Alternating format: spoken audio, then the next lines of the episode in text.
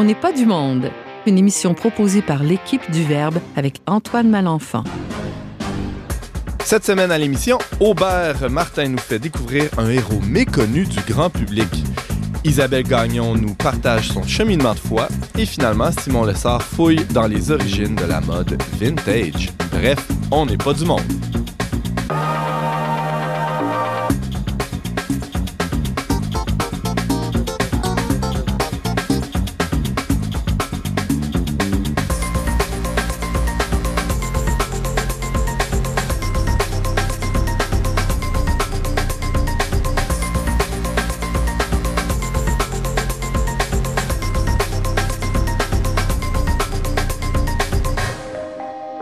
Bonjour à tous et bienvenue à votre magazine culturel catholique. Ici votre animateur Antoine Malenfant. Je suis rédacteur en chef pour Le Verbe Média et je vous accompagnerai pendant la prochaine heure avec ma joyeuse équipe de chroniqueurs. Tiens, tiens, tiens, qui ai-je autour de la table?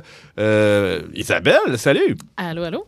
Isabelle, tu as un sujet un peu particulier aujourd'hui. On avait euh, lancé il y a quelques semaines, quelques mois même à la saison dernière, une série de témoignages de nos chroniqueurs.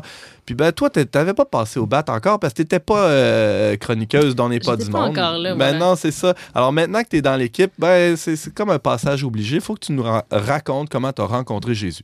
Ben, ça va me faire plaisir. J'ai bien hâte de raconter ça. En Ouais. plus, je vais pouvoir parler d'un des livres qui m'a beaucoup marqué, Les grandes amitiés de Raïssa Maritain. Oh yeah. Euh, Simon Lessard, bonjour. Salut. Antoine, moi, j'ai jamais fait de témoignage. Ben, ton tour viendra. Sois patient. ok. On, on te garde là, pour euh, un moment précis. Je sais pas quand, mais ça va venir. Le meilleur pour la fin. Le meilleur pour la fin, peut-être, si, si fin il y a. Mais non, euh, Simon, toi, de quoi tu nous parles aujourd'hui? Ah, je suis tout excité. Je vais vous parler de quelque chose qui me touche beaucoup, la mode rétro ou vintage. Ah ouais? Euh, vous savez, cette, cette attirance pour les esthétiques anciennes. Alors moi, que ce soit mon porte-clés, mon petite image du Sacré-Cœur, mon sac à dos, je suis vraiment victime de la mode. Ça va faire un lien avec la chronique d'Isabelle parce que je vois devant elle un très vieux livre euh, qui... Oui, c'est le vintage littéraire. C'est ça, absolument, hein? absolument. et euh, on vient d'entendre rire Aubert Martin. Salut Aubert. Salut Antoine. Ton sujet pour aujourd'hui, c'est quoi? Aujourd'hui, je vais vous faire découvrir, comme tu disais tantôt, un héros méconnu, quelqu'un qui en trois ans a accompli des merveilles. Et euh, non, ce n'est pas Jésus-Christ. Très hâte de t'entendre. C'est un homme politique. C'est un homme politique, oui, on qui n'est pas comment- d'ici, Ok. mais, euh, mais qui pourrait nous inspirer ici. Ah, on a euh, des ça a-tu rapport avec jaune, rouge et vert? Ça a tout à fait rapport. Je me suis habillé euh, en, en- pour l'occasion aujourd'hui euh, avec les couleurs du pays qu'il euh, représente fièrement et euh, dont je vais vous parler tantôt. Plus de détails dans la Oui. suite de l'émission. Avant d'aller plus loin, on voulait, on a l'habitude aussi, à On n'est pas du monde, de saluer des auditeurs. On sait que euh, le, le- le curé de la paroisse Notre-Dame de Foix, l'abbé Bernard Duquette, a par, par- parfois l'habitude de, de nous écouter à On n'est pas du monde. Alors on le salue et spécialement parce que le- le- l'équipe de Le Verbe Média a euh, établi ses pénates dans l'ancien presbytère, en fait le presbytère de la, la paroisse Saint-Yves euh, dans l'arrondissement de Sainte-Foy à Québec. Et euh, c'est tout récent, en fait, ça s'est fait cet automne. On est très heureux d'être euh, installé là. Et euh, ben, finalement, c'est notre nouveau curé et on est très content de, de s'établir là-bas. Il, y a- il y a quelque chose d'autre aussi à, à annoncer, Simon Lessard? Oui, non? Ah oui, ben tiens, je vais t'aider, Simon. Je- euh, à la fin de l'émission, on va faire quelque chose de spécial. Euh, on a commencé ça aussi la semaine passée. On, on- OK. on, on, euh, on a eu, on a eu l'idée de, de vous euh, faire quelques suggestions, chers auditeurs, de, de livres, de films, de, de séries télé, des trucs qui ont attiré notre attention. Ben, restez à, à l'écoute parce qu'on va avoir tout ça pour vous à la fin.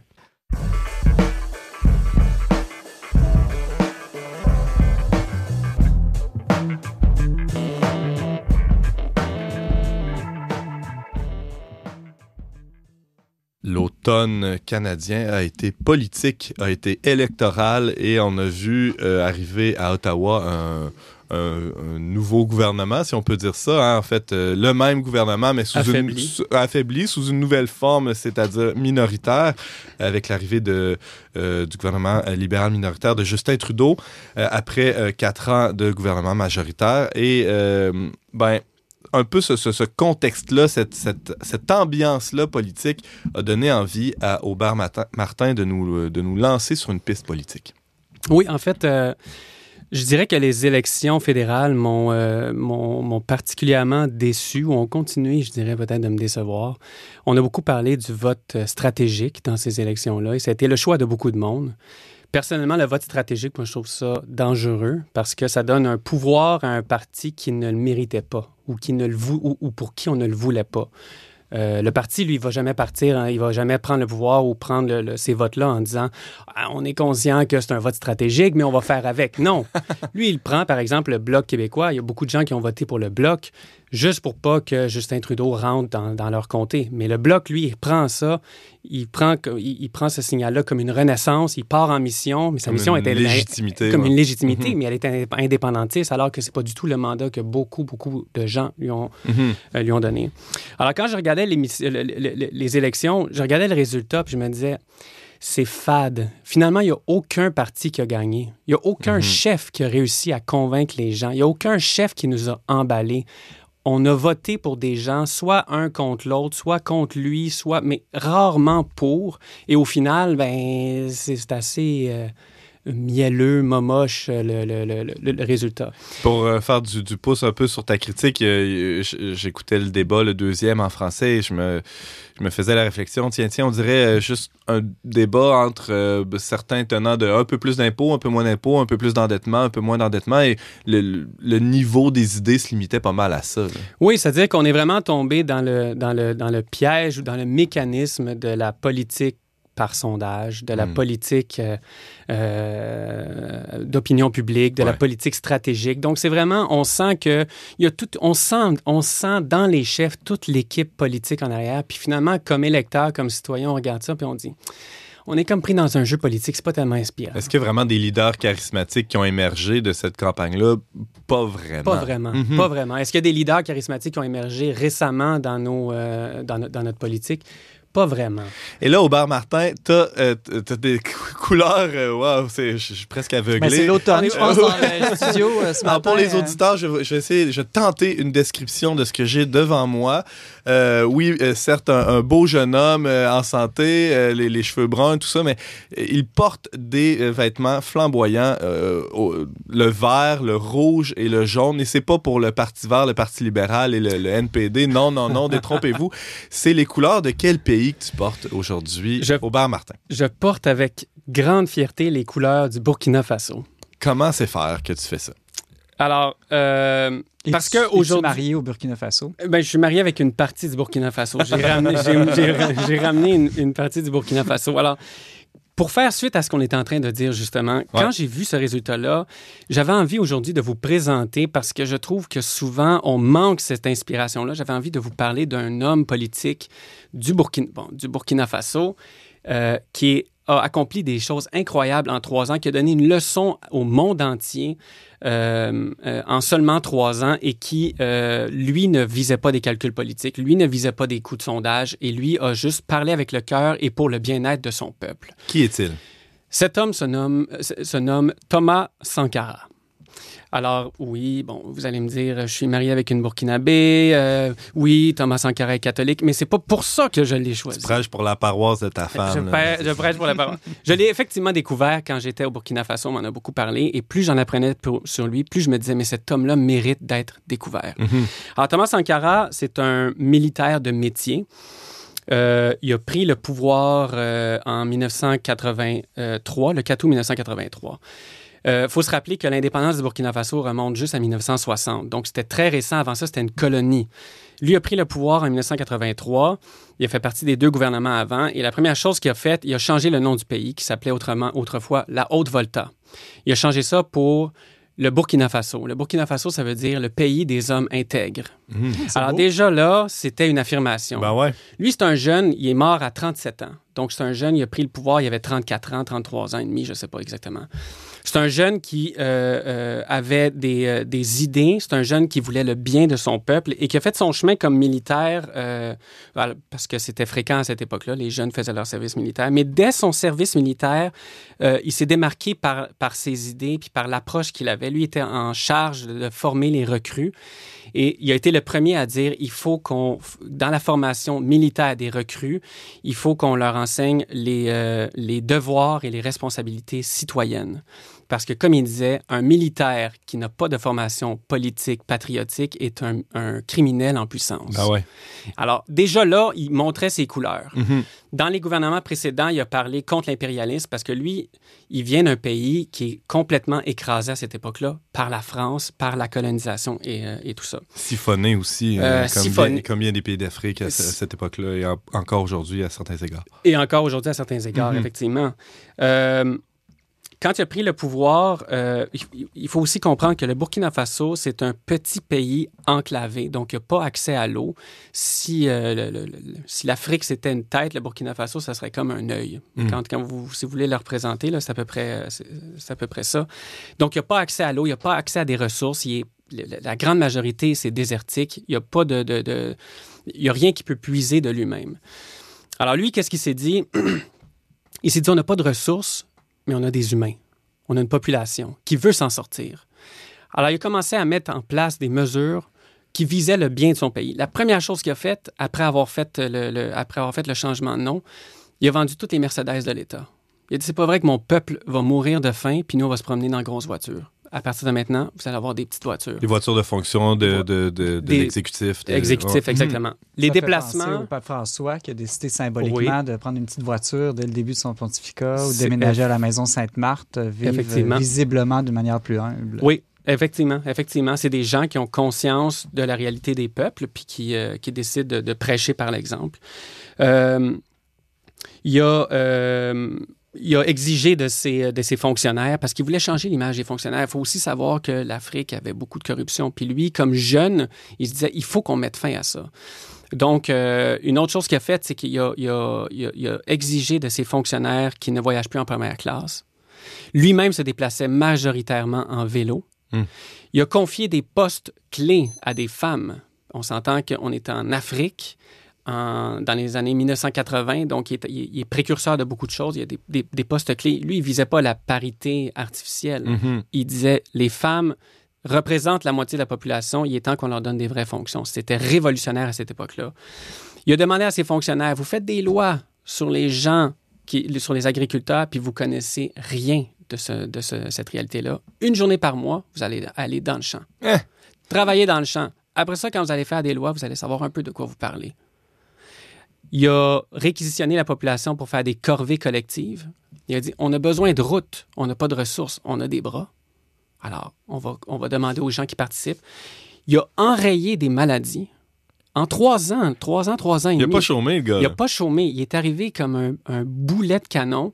Mais tout ça, ben, j'allais dire dans la douceur, on reste en Afrique. hein. Il y a des factions, il y a quand même des Ben, réalités c'est ça, qui il, sont il là. devait avoir Euh, des opposants. Et bon, tu dis, il a réquisitionné la population pour faire Ouais. des routes. Il y, a, il y a quelque chose de socialiste là-dedans. Ah oui. Euh, Oui. Thomas Sankara s'inscrivait dans cette idéologie-là un peu quand même. Beaucoup, Mhm. beaucoup. Oui, oui. Ça, il faut le dire qu'il est, euh, je veux dire, il est inspiré par des Che Guevara, il est inspiré par des... euh, mais Et sa mémoire euh, ressemble à celle du Tché, d'ailleurs, en Afrique. D'ailleurs, Euh, c'est comme ouais. ça qu'on l'appelle le Che africain, Ouais, effectivement. effectivement. Ce qui a des, des bons côtés, des mauvais côtés. Mais mais c'est ça. Mais, mais tout ça pour dire, quand j'étais au Burkina Faso, on disait, vous savez, au Burkina, on n'a pas tant besoin de démocratie que d'un bon dictateur.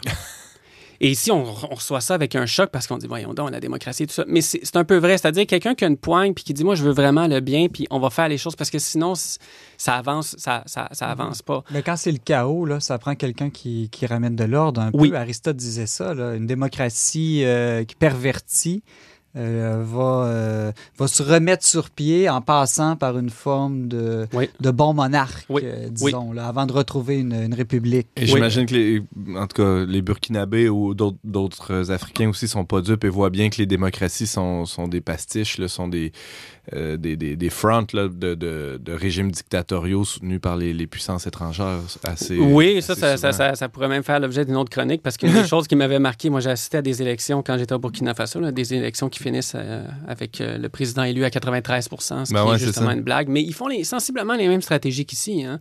Ils se promènent dans toutes les villes, les villages, puis ils distribuent des gros sacs de riz, puis ils disent si vous votez pour cette face-là qui est sur la pancarte, vous allez avoir d'autres sacs de riz. Ça ressemble à nos promesses électorales, hein, les milliards qui sont accumulés. Alors on est juste peut-être plus raffiné, mais on a le même mécanisme un peu. Ouais, le riz, ça pogne moins au Le, Québec. le- le- ouais, riz, ça, ça pogne vraiment. Il y en a qui, euh, poutine pour de la poutine puis craft dinner peut-être, là, mais... euh, Euh, Alors, Thomas Sankara, il y avait des, op- des opposants au Burkina Faso, au Ber Martin. Ça n'a pas été. euh, ben, tu Ben, dis, il y il a avait- fait oui. beaucoup de choses en trois ans, mais il y avait des résistances, évidemment. Il y avait des résistances parce qu'évidemment, quand tu, quand tu rentres en donnant des coups de pied à ceux qui occupent des positions élevées, ben c'est sûr que de temps en temps, eux autres, ils veulent, ils veulent garder leur titre puis leur trône.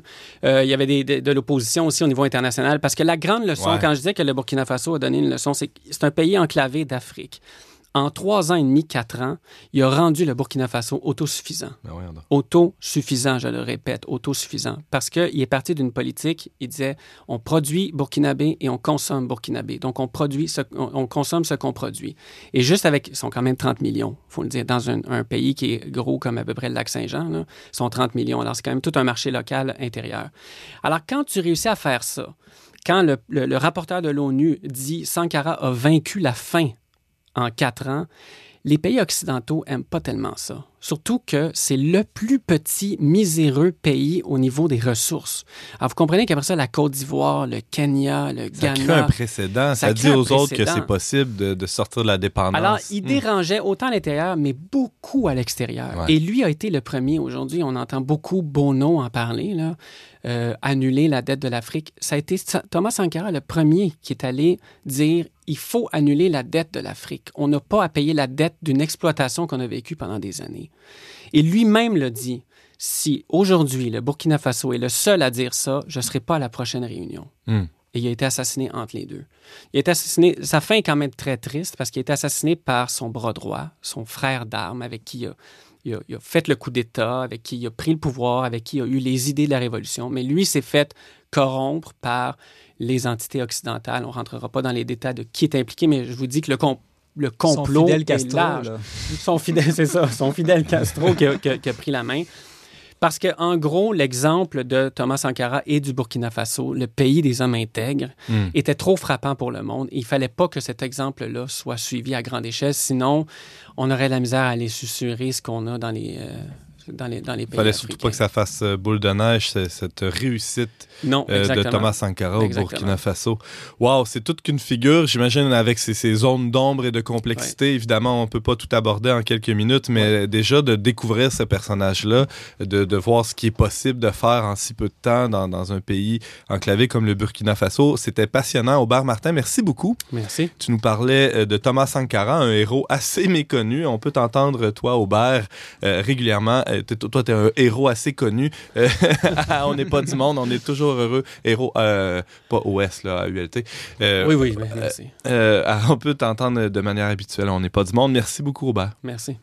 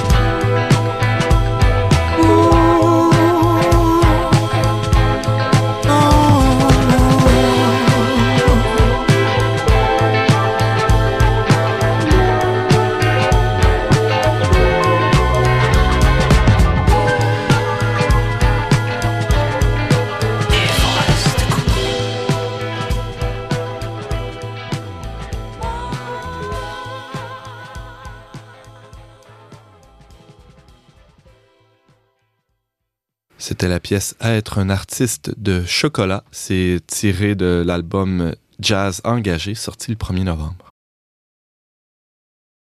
Il y a de cela quelques semaines, une nouvelle chroniqueur, chroniqueuse, on ne sait plus trop comment le dire, euh, Isabelle Gagnon venait nous présenter euh, son récent voyage en Irlande.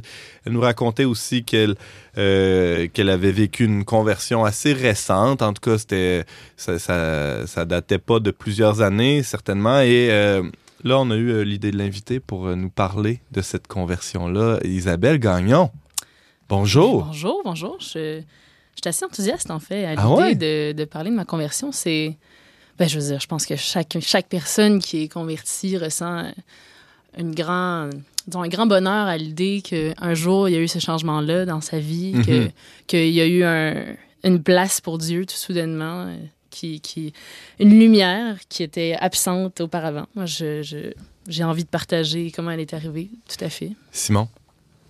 Non, non, je, je suis tout oui. Je veux, euh, je veux vraiment bien l'écouter. Je euh, pensais que tu me faisais signe. euh, ok. Je faisais signe de parler vraiment dans le micro pour être sûr que mes oreilles entendent tout très, très bien. Ah, Là, je vois, je vois. D'accord, d'accord, j'ai compris le message maintenant. Maintenant, c'est clair. Maintenant que ça a été expliqué Bon, de- ben, en long, bon. en large.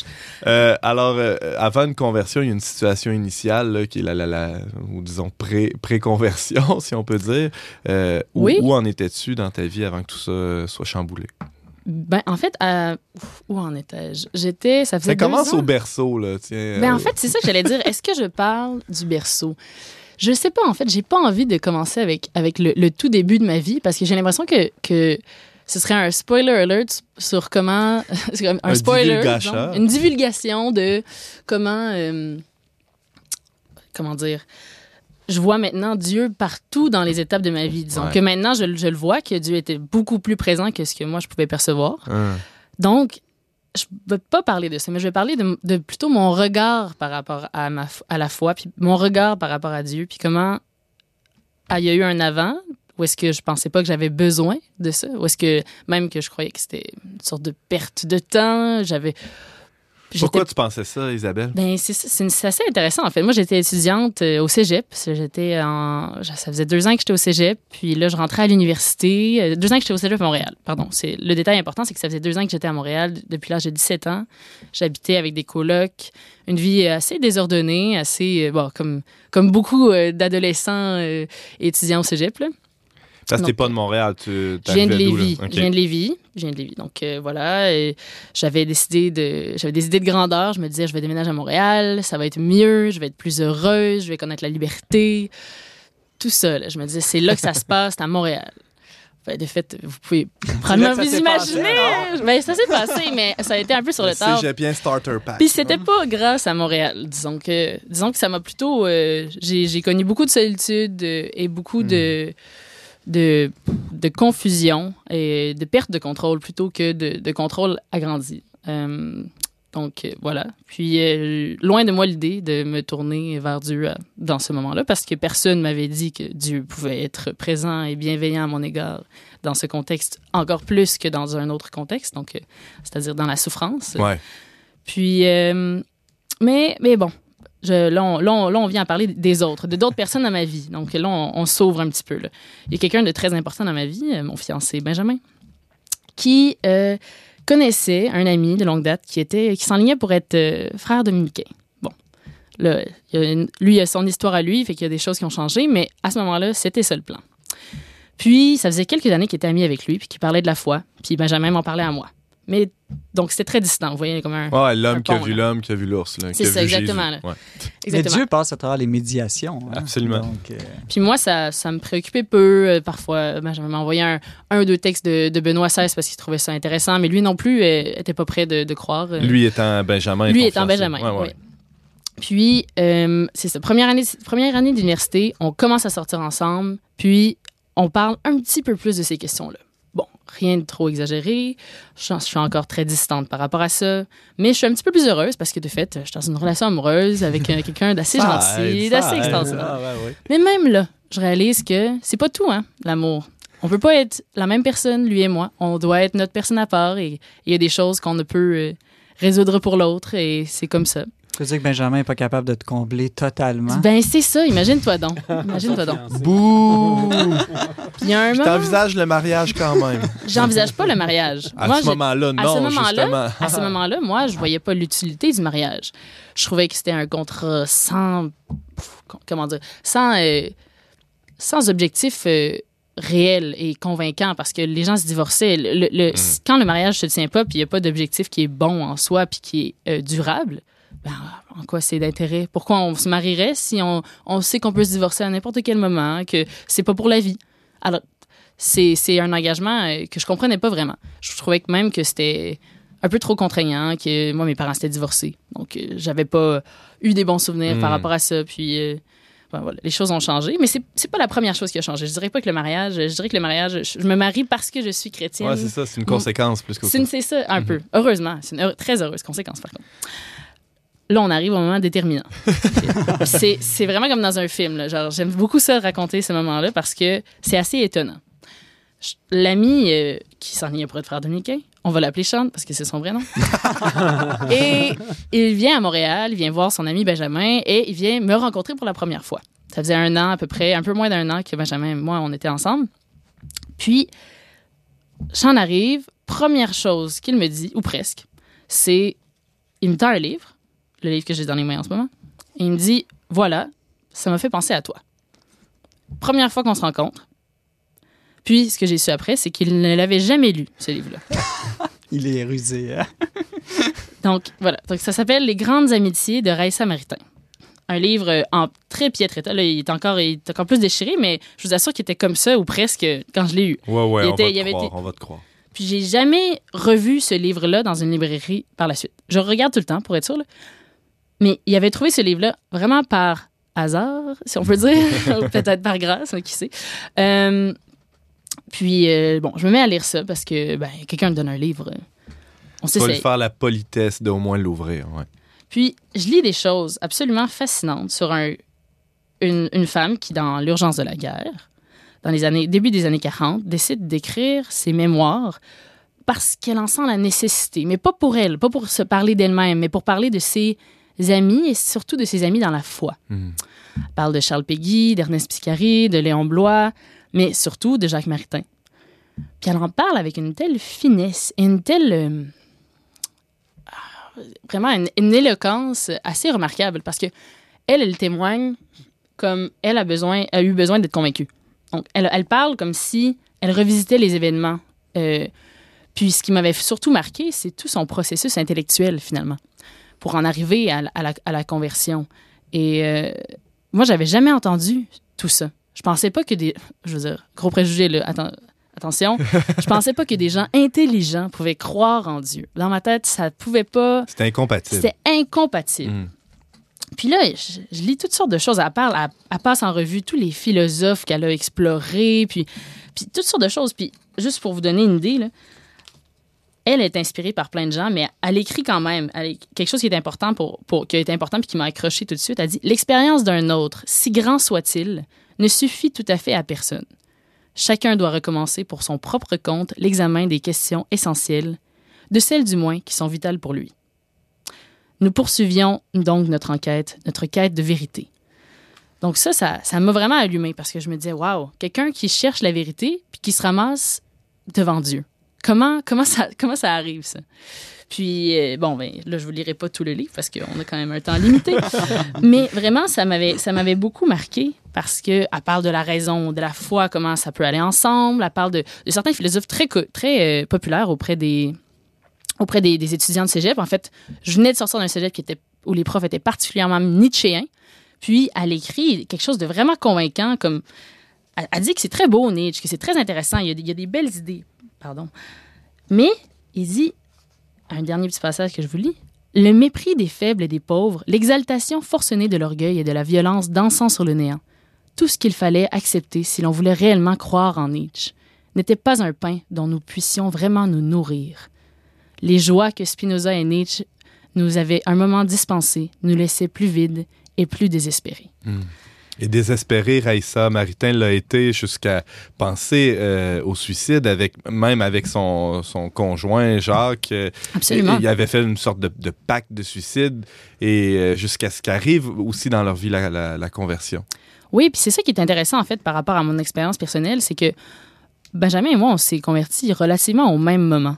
Puis ça, c'est Mm. une grâce absolument extraordinaire parce que c'était notre inquiétude première. Comme Jacques et Raissa, on avait vraiment un- un- une priorisation de, de cette personne-là dans notre vie. On avait la personne qui était la plus importante dans nos vies et avec lesquelles- laquelle on voulait passer le reste de notre vie était là et, et on y tenait mordicus et on n'aurait pas changé ça pour rien au monde, même pas la foi. Bon, peut-être qu'aujourd'hui on dirait différemment, mais à ce Ouais. moment-là, c'est on y croyait vraiment. Puis, puis je me disais, je peux pas, on n'aurait pas pu faire ça ensemble euh, si ça n'avait pas été de, de- de cet exemple-là qui m'a montré qu'il y avait quelque chose, il y avait, il y avait une lumière qui pouvait se présenter dans le couple et, euh, et dans nos deux cœurs. ouais.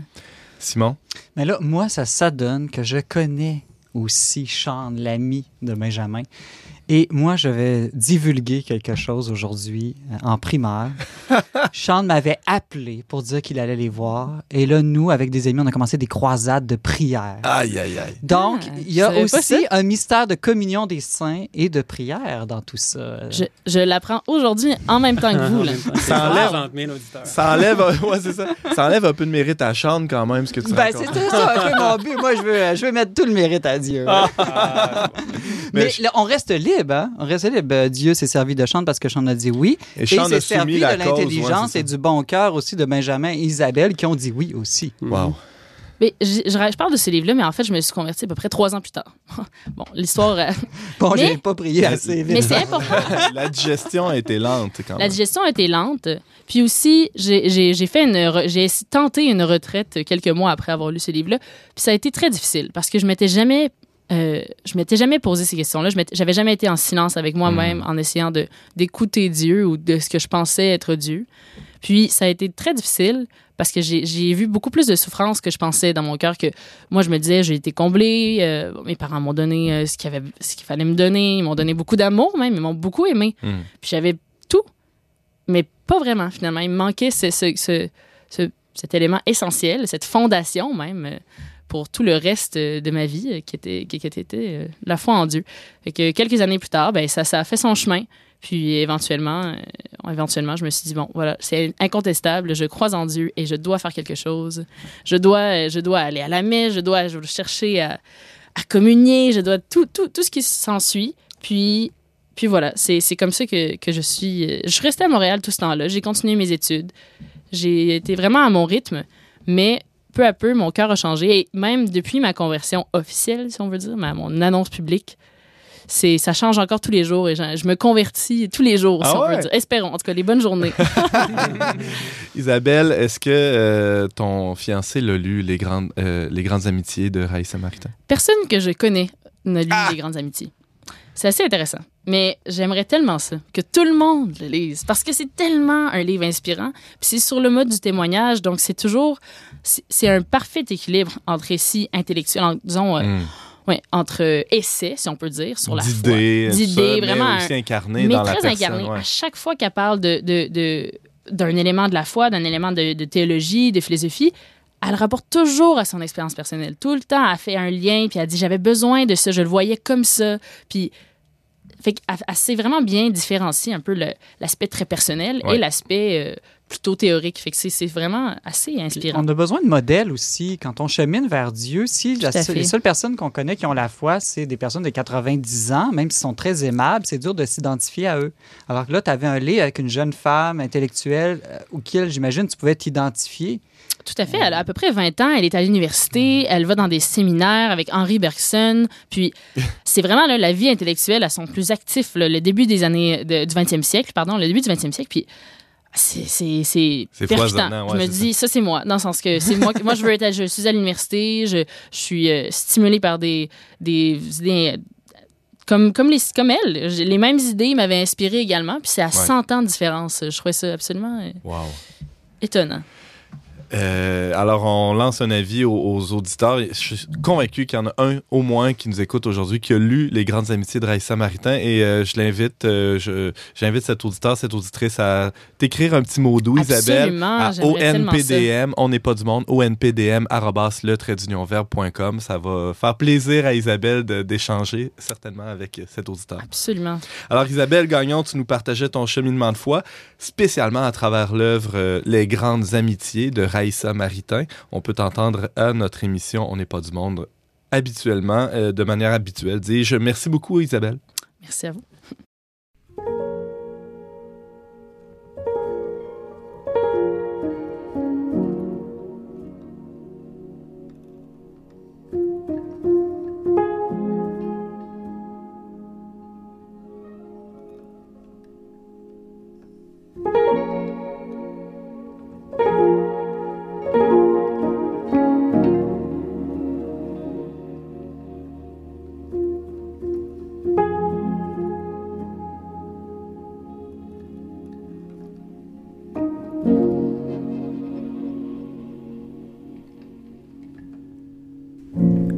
A strange day walking just a little outside.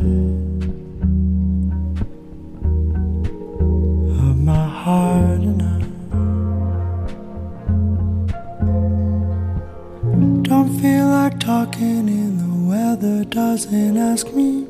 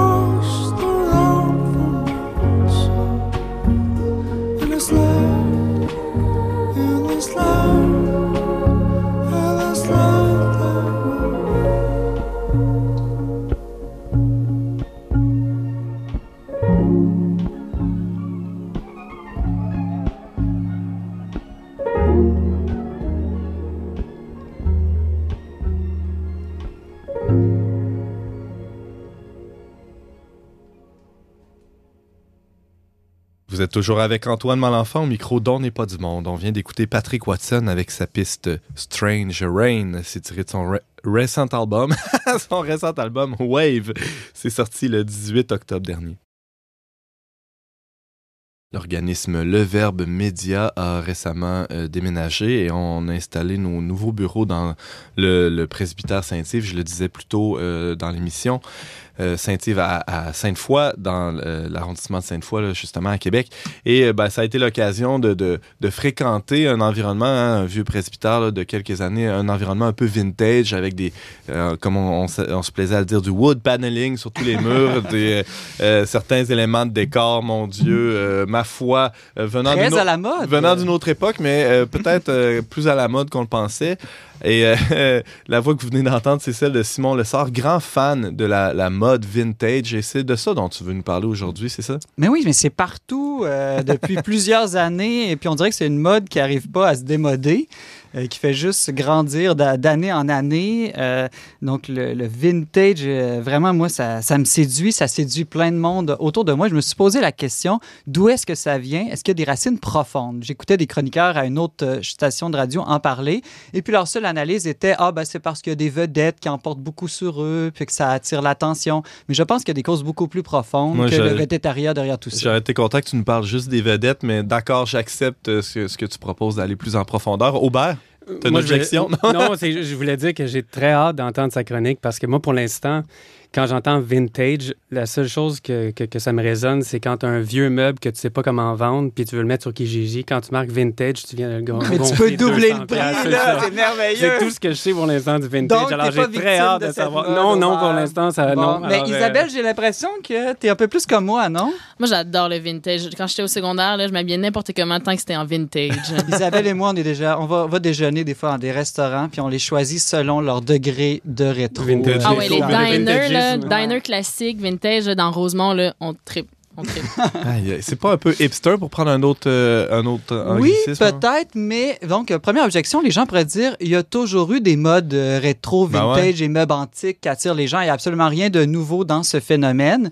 Euh, c'est vrai, mais je pense qu'il y a quand même quelque chose de nouveau. C'est-à-dire que oui, c'est vrai, quand une génération atteint généralement 40, 50 ans, elle devient nostalgique de sa jeunesse ou de son enfance, ce qui fait que périodiquement, chaque décennie revient à la mode 30 ou 40 ans plus tard. Tiens, passe-partout et de retour à l'écran. Exactement. Mais il y a quelque chose de nouveau, c'est que maintenant toutes les modes sont à la mode, en- toutes les époques sont à la mode en même temps, Mhm. et aussi même les jeunes de 18 ans. euh, sont attirés et dans leur cas ça peut clairement pas être par nostalgie euh, de leur Ils jeunesse. sont pas assez vieux pour être nostalgiques. Euh, premièrement, Simon Lessard, là, ça va prendre quelques définitions. On parle de vintage, vintage depuis le début. C'est quoi ça, vintage? Qu'est-ce que ça veut dire? Alors, c'est un peu étonnant l'histoire de ce mot-là parce qu'en fait, ça vient du français vendange, donc le vin, donc le, moment où, euh, en français, maintenant, on va utiliser plus le mot millésime. Donc, c'est pas tant le fait de récolter le vin comme vendange en français que euh, le vin que ça a produit tel millésime. Donc, les, les Anglais ont pris le mot français. Le vintage, c'est tel millésime. Et on sait, le mot millésime veut dire surtout maintenant, pas simplement l'année d'un vin, mais les grands vins, les meilleurs vins. Et donc, par extension, le mot vous signifiait ensuite n'importe quelle production de très bonne qualité d'un artiste ou d'une industrie, les meilleures années de Jean Leloup, par exemple. La meilleure cuvée de, de, de, de l'automne, euh, tel automne, ça a été justement, c'est ça, telle œuvre de tel artiste, etc. Oui. Ouais. Et comme les meilleurs vins sont souvent des vieux vins, on a fini aussi par associer Hmm. le mot aux vieux objets, surtout aux vieux beaux objets. Et euh, donc, c'est comme ça que le mot, finalement, a été accepté par la- l'Académie française. Le mot vintage, même s'il sonne anglais, comme euh, euh, il y a eu un glissement de sens en, en français. Et il veut plutôt dire maintenant un mot similaire serait rétro, on pourrait dire. À la différence que rétro veut seulement dire ancien, alors que vintage veut dire qu'il y a une qualité spéciale. Ça se décline dans plusieurs branches euh, de la culture, la, la musique, la déco, la, euh, la télé, Ah, oh. Simon? À l'origine, c'est surtout la mode, faut le dire. Mais maintenant, c'est dans tous les domaines esthétiques, que ce soit les voitures, que ce soit, oui, comme tu l'as dit, la musique, euh, que ce soit... Des exemples, peut-être? Euh, Qu'on ait des, des, des trucs précis. ben, en Led. Zeppelin ou euh, Deep Purple, par exemple, ou vous savez, euh, les New Beatles, euh, des, des choses comme ça. On- on- même dans les séries, dans les films, on va aller retrouver les, les années 50 où les jeunes vont aimer les soirées de danse. Le rock'n'roll, Rock'n'roll, ouais, ouais, c'est ça. Ou Le swing. twist, le swing, twist, ouais, ouais, c'est exactement. vrai que ça Donc, ça, ça touche toutes les, les- les sphères de la vie. Mhm. Alors, euh, aujourd'hui, euh, on, on- on- justement, on qualifie toutes sortes d'objets ou de- de- d'éléments de, de vintage. Ça peut être justement une voiture, un disque. Euh, Il y a... Il y, a- il y a- il y a quelque chose d'un intérêt qui, qui dépasse euh, certains, euh, certains euh, comment je dirais ça? Ouais, Il y a nécessairement un effet mode, OK? Ça, Ouais, je le ça. nie pas. Mais pourquoi cette mode-là est si profonde et touche si fortement toutes les générations? c'est ça ma question. On- n'est pas justement dans, dans, euh, juste les hipsters qui, qui ont cet, a- cet attrait-là pour le vintage. C'est assez bien répandu, sauf Aubert, évidemment, là, qui lui fait bande à part avec son, son, son Peut-être changer d'idée non, après. mais il y a euh, toujours sa l'exception qui euh, confirme euh, la règle. Quoi que je le regarde avec son habillement aujourd'hui, Ouais. c'est assez vintage. Oui, oui, oui, il y a quelque chose de ça, c'est vrai. Alors, Toutes les je- photos je- sur nos j'en réseaux parlais avec sociaux, des ouais. amis et euh, je, je suis venu avec une théorie que je vous livre ce matin. Et si vous n'êtes pas d'accord, je vous invite à écrire et à lancer une polémique euh, sur la blogosphère. Des amis spécialistes de la question, faut le souligner. Oui, oui, oui, euh, j'ai la chance d'en avoir plusieurs. Donc, mon hypothèse est la suivante. Je pense que c'est une réaction à la culture hyper moderne qui nous entoure et je peux vous décliner ça de plusieurs ma- manières. Qu'est-ce que j'entends par une, une culture hyper moderne? Euh, tout va trop vite. Euh, donc ça, c'est le premier point. Tout va trop vite. Vous savez, la modernité, c'est ce, ce- le changement qui devient presque un système. Donc, euh, parce qu'une chose est, est- Tout doit changer tout le temps.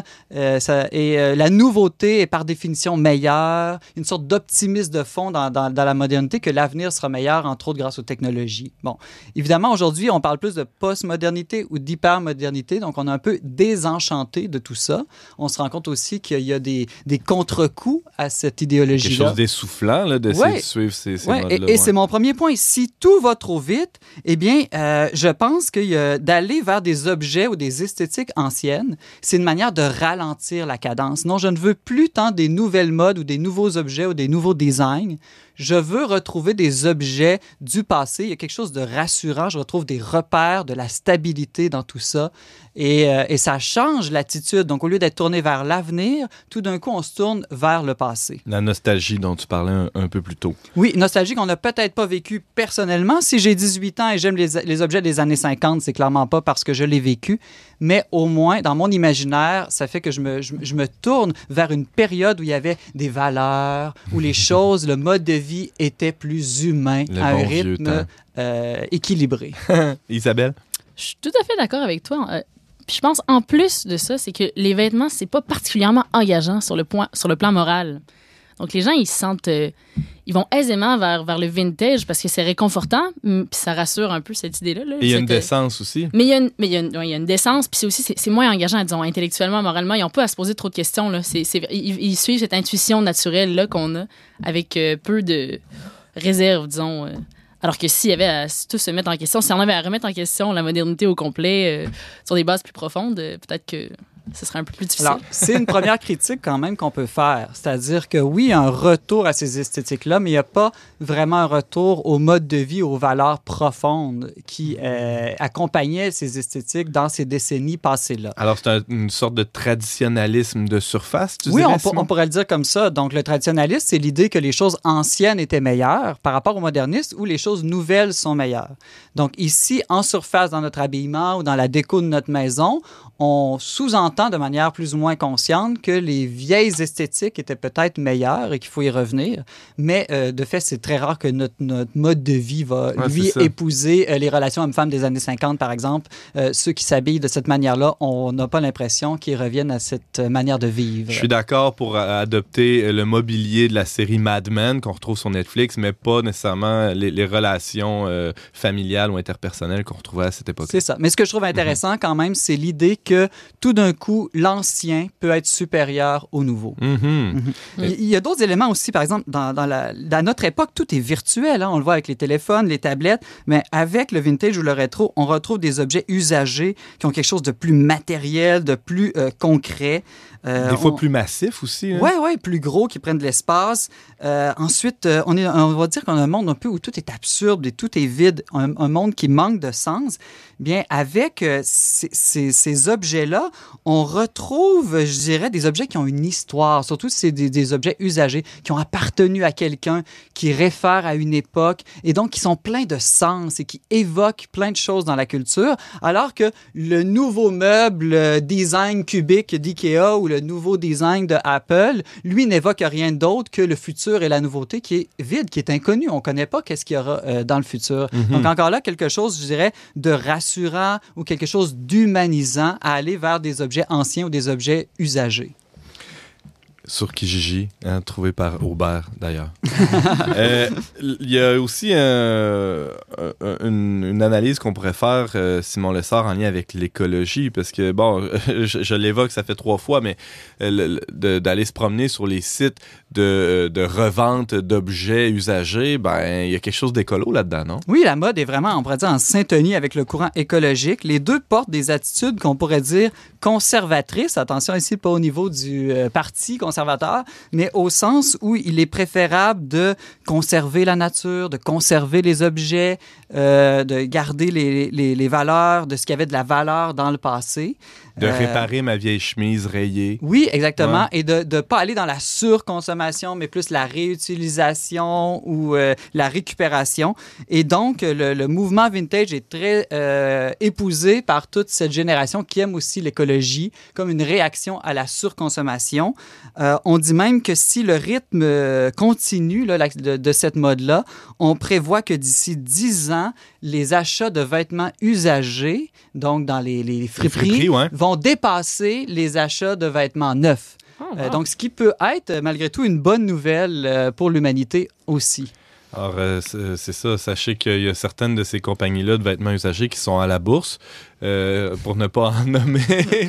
Euh, et, et donc, euh, ça peut être un bel investissement euh, plutôt que d'investir dans, dans une compagnie de vêtements Oui, neufs. oui. Mais encore là, une petite critique, c'est que la mode est rendue tellement euh, partout que maintenant, c'est les grandes compagnies de vêtements qui font des vêtements neufs en série mais avec des looks vintage. Donc Mhm. là, encore là, il y a quelque chose simplement de surface où on achète des vêtements qui ont de l'air vieux ou de l'air usagé, mais au fond, c'est c'est du neuf. Aubert? Moi, ça me fait, quand j'entends Simon parler, ça me fait beaucoup penser à un mouvement que probablement toi et moi on a connu, qui était le mouvement grunge à une certaine époque, euh, dans les années 90, qui était aussi en réaction à des, euh, à des principes assez similaires. Eux autres, c'était plus en réaction à toute la, le, le- le- gros luxe, euh, la surconsommation aussi à l'époque. Et eux, à cette époque-là aussi, peu de temps après, les industries se sont emparées du même phénomène, puis on pouvait acheter pour euh, 70 pièces un, un T-shirt pré-déchiré parce que c'était ça. Mais la- mais- mais l'essence du grunge, c'était récupérer ta vieillerie puis t'apportes quand même. C'était Mhm. ça l'essence, c'était comme Mhm. une réaction. La même paire de jeans. La même toute paire de jeans, Hmm. exactement. Puis c'était- ça. Donc, je sens beaucoup, le, le- le- on dirait un peu la continuité. Puis je voulais te demander, quand est-ce qu'on- que ça a émergé, ça, le- le- l'essor du vintage? Bon, Comme je ans, dis, il a toujours été là. Ouais, mais je pense mais- que la flambée, on dit que c'est autour de 2008 là, que les- beaucoup à travers des séries. Antoine euh, parlait de Mad Men, par Ouais. exemple. Euh, donc, il y a eu des, des- des films, des séries comme ça euh, qui, ont, qui ont- qui ont vraiment été, on dit, là, les initiateurs euh, de, de- de cette mode-là. Aussi, Internet et euh, la possibilité d'acheter des objets Mhm. usagés. Tu parlais de Mhm. Kijiji euh, ou Amazon, par exemple, aussi contribué à ça. C'est-à-dire que maintenant, autrefois, les magasins pouvaient nous imposer une mode. Dire cette année, c'est le orange, par exemple, ou cette année, c'est telle esthétique, et qu'on le veuille ou non, on pouvait acheter que ça dans les magasins. Maintenant, grâce aux achats en ligne, les gens peuvent aller acheter vraiment ce qu'ils aiment. Et là, ce qu'on a découvert, c'est que les gens aiment beaucoup plus les objets anciens qu'on ne le pensait. Et là, et là c'est- on pourrait dire que maintenant, c'est plus le peuple qui dicte la mode que les grandes compagnies de mode. C'est les compagnies qui ont dû s'ajuster à ce que les gens achetaient sur Internet usagé parce qu'ils ne le retrouvaient plus neuf. On peut vraiment dire c'est une Comme révolution. quoi, il y aurait un ouais, fond conservateur ou traditionnel, là, plus qu'on pense, euh, même chez les jeunes. Un petit euh, mot de la fin. Il te reste quelques secondes, Simon Lessard. Ben, il faut pas non plus se leurrer. Là. Euh, derrière tout ça, il y a quand même une sorte de contradiction. C'est-à-dire que, que le vintage devienne une mode, une mode pour s'exprimer personnellement, ça reste quelque chose de très moderne. Euh, Le simple concept de mode, c'est quelque chose qui n'aurait pas existé euh, autrefois. Donc, l'idée de vouloir être dans le courant, être dans le mouvement et de vouloir s'exprimer personnellement à travers euh, ses vêtements ou son look, euh, tout ça est une attitude encore très moderne, mais je Mhm. pense qu'elle révèle surtout un malaise face à certains aspects de notre société actuelle. Simon Lessard, tu nous euh, parlais de, de- des origines et des conséquences de la mode vintage. On peut euh, lire ton blog sur euh, le trait d'union. On peut te lire plutôt sur notre blog le trait d'unionvert.com et t'entendre à On n'est pas du monde de manière assez régulière. Merci beaucoup, Simon. Merci Antoine.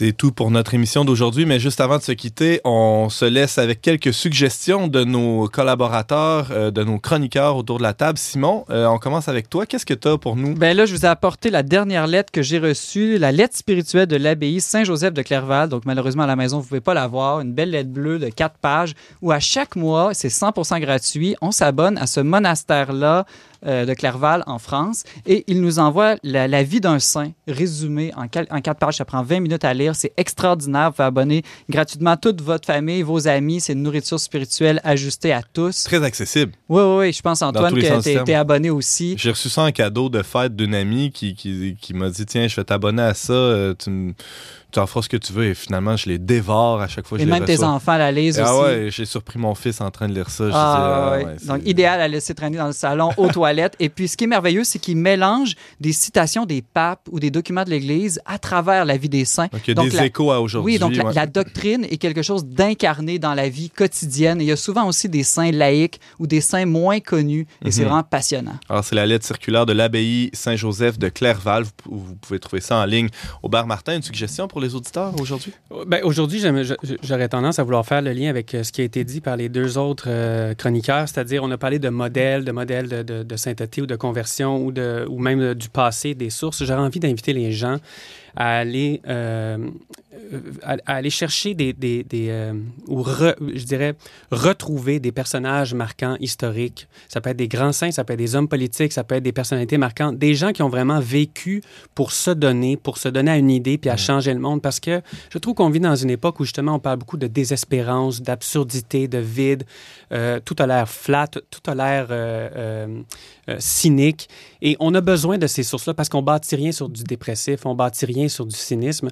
Et ça fait du bien d'aller chercher, j'ai parlé de Sankara aujourd'hui, mais les Martin Luther King, on les connaît, mais de retrouver ces personnages-là, de dire, lui a vécu comme ça, ça peut être inspirant à notre mesure de se retourner et de dire, je vais porter quelque chose moi aussi dans ma propre vie. Et l'histoire de l'Église est bourrée de, de, de ces euh, grands personnages très inspirants. Isabelle Gagnon, une suggestion pour les auditeurs? J'ai vu récemment un film qui s'appelle Antigone de Sophie de Rasme, donc une adaptation euh, des différentes versions d'Antigone de Sophocle. Ouais. Donc celle de Sophocle, mais aussi de Hanouille et de, de Brecht. Puis euh, je vous le recommande. Ça sort le 5 novembre en salle. C'est très percutant. C'est les thèmes de la famille, de l'amour, de la justice sont très présents. Puis euh, j'ai trouvé que c'était un très beau film et une très belle adaptation de l'œuvre. Ben merci, on note ça à l'agenda. Euh, alors, euh, c'était cette semaine Aubert Martin qui nous faisait découvrir un héros méconnu en la personne de Thomas Sankara. La voix que vous venez tout juste d'entendre, c'est Isabelle Gagnon qui nous a partagé son témoignage de foi à travers spécialement l'œuvre euh, Les grandes amitiés de Raïssa Maritain. Et on euh, fouillait dans les origines de la mode vintage avec Simon Lessard qui nous a fait une très belle présentation sur le sujet. Merci beaucoup, chers auditeurs, d'avoir été avec nous. Vous pouvez évidemment réécouter nos émissions sur toutes les bonnes plateformes de balado-diffusion.